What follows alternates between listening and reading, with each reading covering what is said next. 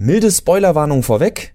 Wir reden über Red Dead Redemption 2 ein bisschen und es wird ein klein wenig auf die Story eingegangen. Ich habe das Spiel selber noch nicht durchgespielt.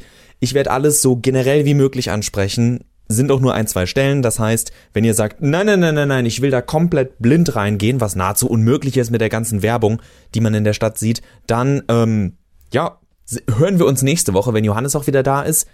Diese Woche will ich aber darüber reden, Red Dead Redemption als Beschäftigungstherapie und zwar im guten Sinne, nicht als Zeitfresser, wie man so gerne sagt.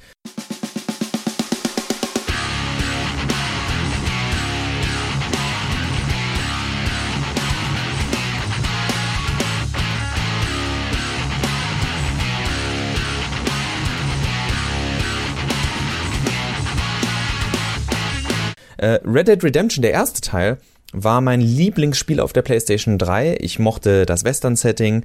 Ich mochte tatsächlich den Protagonist John Marston, dem eigentlich alles egal war und der ein Tick weniger asozial war als die sonstigen, naja, die GTA-Charaktere zumindest. Ich mochte die Western-Story, die sehr opulent endete und bevor jetzt jemand den Teil nicht gespielt hat, ist ein sehr schönes Spiel, sage ich nicht, worum es geht. Ich sag nur, ich mochte es sehr was das Spiel so besonders gemacht hat, was ihm auch Kritik, aber auch positive äh, Reviews eingebracht hat, ist, dass es sehr langsam war. Ihr seid auf euer Pferd gestiegen und seid gefühlte Ewigkeiten durch die leere, in Anführungszeichen leere Prärie geritten und habt hier und da immer Möglichkeiten gehabt, so eine kleine Mini-Quest nebenbei zu haben, eine Kneipenschlägerei, irgendjemand hat eine Dame bedroht, es wurde jemand, scheinbar ohne Kontext, weil ihr den Kontext nicht kanntet, an einem Lasso äh, hinterm Pferd hergezogen.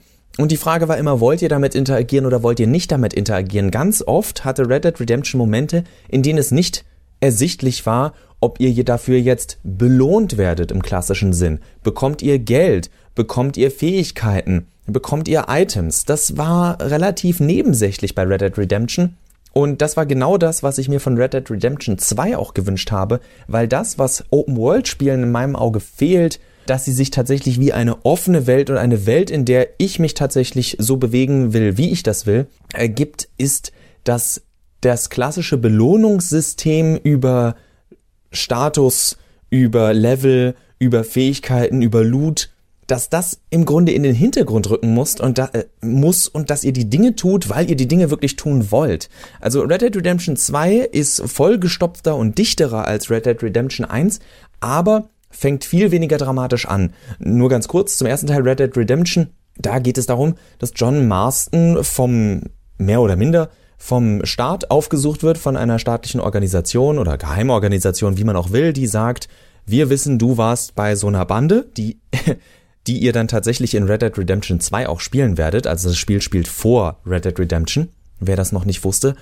Und äh, ja, wenn du, äh, wenn du ähm, erstens nicht mehr von uns gejagt werden willst und deine äh, Familie auch in Ruhe gelassen werden soll und du die wiedersehen willst, dann musst du für uns arbeiten. Das heißt, man hat eine ganz klare Agency, man hat einen, einen Grund, warum man die Dinge tut, die man als John Marston tut. Das ist als Arthur Morgan in Red Dead Redemption 2 nicht mehr ganz so, sondern alles ist viel offener. Es geht mehr so wie bei einem Film, bei einer Origin-Story darum, wie starten wir jetzt in dieses Abenteuer rein. Zwar sind wir nicht am Anfang einer Karriere, wenn man so möchte. Arthur Morgan ist ein gestandenes Mitglied seiner Bande, aber weder ist er der Anführer noch ist er der komplette Neuling. Er ist einfach jemand, der schon lange dabei ist, aber es wird ein neues Lager aufgeschlagen. Es muss sich darum gekümmert werden, wie kommen wir auf dieser Zwischenstation in New Hanover dem Start der Karte in dem Spiel der Open World, die ihr betretet, wie ihr damit umgeht. Und das Spiel ist dabei sehr, sehr langsam, was man auch natürlich wieder sagen kann, oh, ich will aber schnell irgendwo hinkommen. Das ist verständlich, aber das Spiel legt es von vornherein darauf an, dass ihr das gar nicht wollen sollt. Das Kontraargument gegen so ein Vorgehen ist natürlich, dass man sagt, das Spiel wirkt zäh, ich komme nicht voran, ich arbeite und habe wenig Zeit, ich kann nur mal eine Stunde oder zwei spielen und wenn ich dann das Gefühl habe, dass ich vorankomme, dann habe ich da auch keine Lust zu.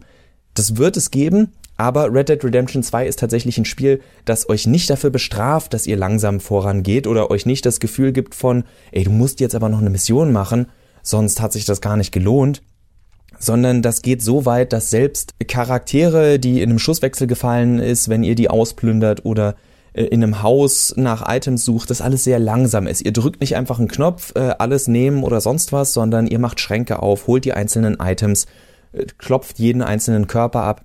Was erstmal nach viel Arbeit klingt, aber erstens sind es so geschmeidige Animationen, dass es nicht lange dauert und zweitens verkommt das Spiel eben nicht zu dieser Loot-Hölle, in der man sich immer nur irgend noch mehr holt und noch mehr. Ganz oft habt ihr auch einfach schon genug und sagt, okay, so toll sind die Sachen hier jetzt nicht. Ich habe noch genug Items, passt schon. Und dann zieht ihr einfach weiter. Und es fühlt sich wirklich so an, dass der Charakter Arthur Morgan, der durch euch gesteuert wird, entscheidet, wie er mit dieser Welt interagiert, weil, naja, es kostet nun mal Zeit. Will ich jetzt wirklich zwei Kilometer darüber oder lasse ich es und konzentriere mich auf das, was ich eigentlich machen wollte? Ablenkung gibt es zwar genug, aber gleichzeitig kann der Spieler, wird dem Spieler auch vermittelt, nun, dafür musst du jetzt aber auch Zeit investieren. Du kannst nicht einfach mal irgendwie links oder rechts abbiegen, sondern das wird dich ein paar Minuten kosten. Das wird dich von deinem eigentlichen Ziel ablenken und ihr entscheidet, ob ihr das machen wollt. Ich möchte drei Open-World-Konzepte einbringen, die ich in Red Dead Redemption 2 sehe, die zusammengeschmissen sind, wenn auch mit unterschiedlicher Gewichtung. Und das sind zum einen die Fallout Skyrim Quest Hölle, ja, negativ betitelt, weil ich auch kein so großer Fan davon bin, sprich, es gibt immer was zu tun, hier ist noch ein Quest, da ist noch ein Quest, komme voran durch Quests. Breath of the Wild, das durch spielerisches Entdecken, sprich, hier ist die Welt, mach was du willst, schau was du machen kannst. Und dem Yakuza Slice of Life Questing. Yakuza jetzt noch nicht ganz so bekannt wie äh, ein Legend of Zelda oder Fallout und Skyrim von Bethesda. Aber Yakuza wird meistens von den Leuten, die es gespielt haben, dadurch gelobt, dass sie sagen, ja, Story war total cool und schön japanisch übertrieben, aber im Endeffekt hat man sehr viel Zeit beim Karaoke verbracht oder hat irgendwelche, irgendwelche Nebenaktivitäten gemacht, die im Grunde nicht was mit der Story per se zu tun hatten, die aber dafür gesorgt haben, dass man sich in diesen Städten, in denen man da unterwegs ist, in diesen Stadtteilen wirklich auszukennen scheint, sich fühlt, als wäre das ein Stadtteil, den man richtig kennengelernt hat und leben gelernt hat. Äh, Red Dead Redemption 2 bedient sich bei allen Größen des Open-World-Genres, wenn wir es mal so nennen wollen, statt etwas Eigenes zu etablieren. Also wenn, wenn ihr es wünscht, könnt ihr die Karte von Beginn an erkunden. Also es gibt ein Intro, das ihr durchspielen müsst, aber danach, wenn ihr auf der großen Karte seid, könnt ihr auch sagen, die Quests sind mir jetzt egal. Ich reite einfach einmal komplett durch diese Welt hier und da ein Lagerfeuer oder wenn ich einen Ort finde, dann äh, übernachte ich halt mal da, dass mein Charakter nicht äh, zu sehr ausgelaugt ist. Wobei ihr auch sowas nur ganz unterschwellig merkt, ob Arthur Gewicht verliert, zunimmt, äh, wie dreckig er ist. Und es liegt dann wirklich an euch und wird wahrscheinlich auch an euch liegen, dass ihr sagt, ey, der war jetzt schon fünf Tage unterwegs. Jetzt in der nächsten Stadt mache ich einfach einen Halt, lass den da ein Bad nehmen und da übernachten auch es wird ihm nichts bringen im Sinne von, dass irgendwelche Stats sichtbar hochgehen, aber für euch wird es sich natürlich anfühlen, dass ihr es so macht. Ihr könnt statt dem Erkunden aber natürlich auch sagen, nee, ich mache die Quests, die mir angeboten werden und will die Story genießen.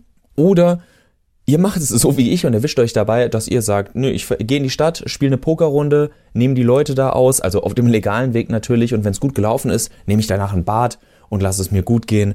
Und ja, dann hat man halt eine halbe Stunde oder so damit verbracht, aber eben nicht in einer Art, ähnlich wie bei Yakuza, dass man das Gefühl hat, ich habe nichts gemacht, sondern das ist der Grund, warum ich dieses Spiel gestartet habe, warum ich diese Welt betreten habe, weil ich einfach diese, die, die Minispiele, das Erkunden, das Entdecken da genießen möchte und es nicht darum geht, dass ich eine Checkliste abarbeiten muss. Zumindest keine sichtbare.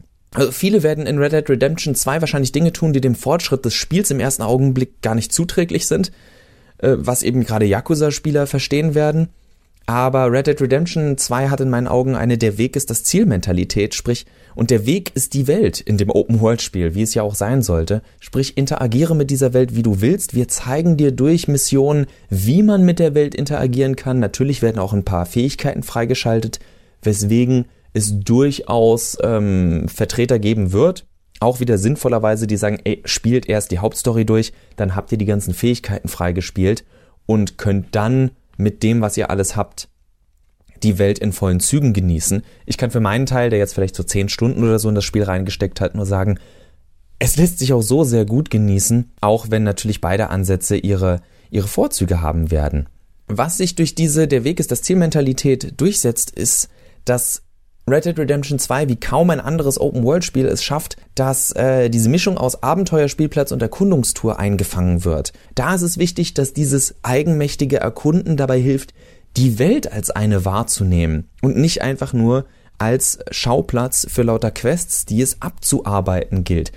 Das Spiel fühlt sich selten an wie Arbeit, sondern tatsächlich auch durch sein langsames Tempo wie ein beruhigender, oh, ich klinge unglaublich alt, Wanderurlaub? Keine Ahnung. Also es, es ist eher ein Abenteuerurlaub, aber Abenteuer nicht im Sinne von dauernd irgendwie Highspeed-Action, sondern sie hat, dieses Abenteuer hat so viel Action, wie ihr wollt, aber auch so viel Entspannung, wie ihr wollt. Ihr entscheidet, ob ihr ein Revolverheld seid, ob ihr dauernd Züge überfallt, Prügeleien in Saloons anfangt, wilde Schießereien, High-Noon-Duelle. Ihr entscheidet, wie viel davon in dem Spiel drin ist und das Spiel gibt euch jederzeit die Möglichkeit, das zu machen. Ihr müsst nicht großartig danach suchen, ihr könnt aber großartig danach suchen oder einfach bis in die hinterletzte Ecke der Map irgendwelche Höhlen, Berge und ähm, Wälder erkunden, um auf die Jagd zu gehen, Schätze zu finden und dergleichen. Als letztes möchte ich da in Verbindung mit diesem Open-World-Konzept den Charakter Arthur Morgan ansprechen. Der ist in meinen Augen eine konsequente Fortführung von John Marston. John Marston gilt zwar bei manchen als etwas flacher Charakter, was auch im Spiel dadurch angeschnitten wird, dass ihn jeder als dumm oder zumindest ein bisschen langsam im Kopf anspricht, Mann ohne große Vision. Aber John Marston war für mich immer interessant, weil er tatsächlich jemand ist, der mit jedem, mit fast jedem zusammenarbeiten konnte und niemanden vorverurteilt hat. Für seine Art war Red Dead Redemption wieder relativ clever, um zu zeigen, Vorurteile sind genauso leicht wie keine Vorurteile zu haben, denn John Marston war es egal, ob es eine Frau, ein Ausländer oder sonst wer war, mit dem er zusammen oder gegen den er gearbeitet hat. Es war die Frage, wofür stehen wir ein? John Marston hatte natürlich durch äh, die Geschichte mit, wenn du deine Familie wiedersehen willst, musst du das und das machen, mehr Druck und man konnte immer sagen, ja, er macht das ja nur und arbeitet mit den Leuten zusammen, weil er dieses Ziel, dieses wichtige über ihm schwebende Damoklesschwert hat aber allein die ganze äh, Mexiko,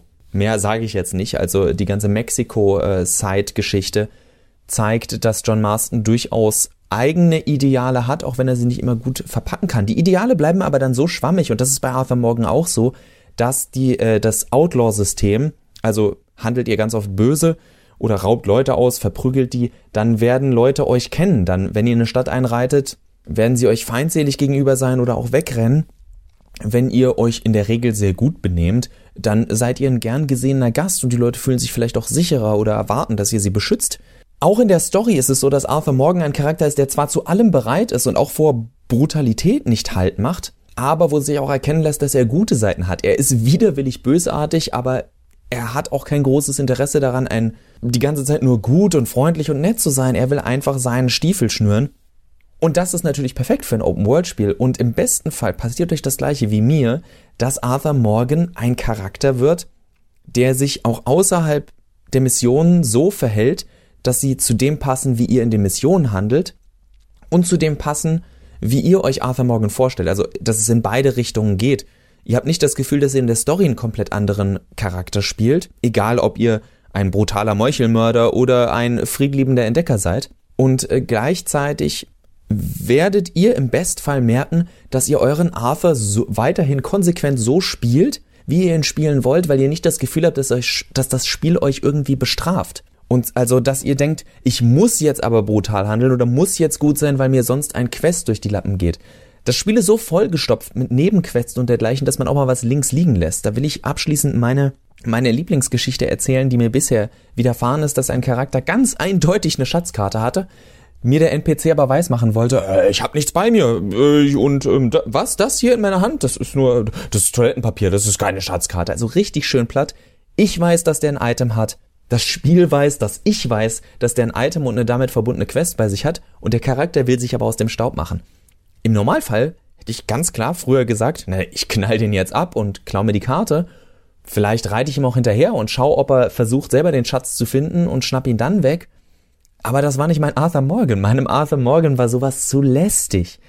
Der hat sich gedacht, weißt du was, da hinten ist die nächste Stadt. Ich war auf der Jagd, ich bin seit zwei Tagen unterwegs, ich reite jetzt hin, verkauf meine Fälle, spiel vielleicht noch eine Runde Poker. Und wenn die gut läuft, die Runde, dann lässt sich der Gewinn vielleicht in ein entspannendes Bad umtauschen, bei dem sich Arthur zurücklehnen kann, für ein bisschen extra eine Massage genießt, ohne Happy End. Und nicht nur, weil das nicht vorgesehen ist, sondern weil mein Arthur Morgan nicht so ein Typ ist.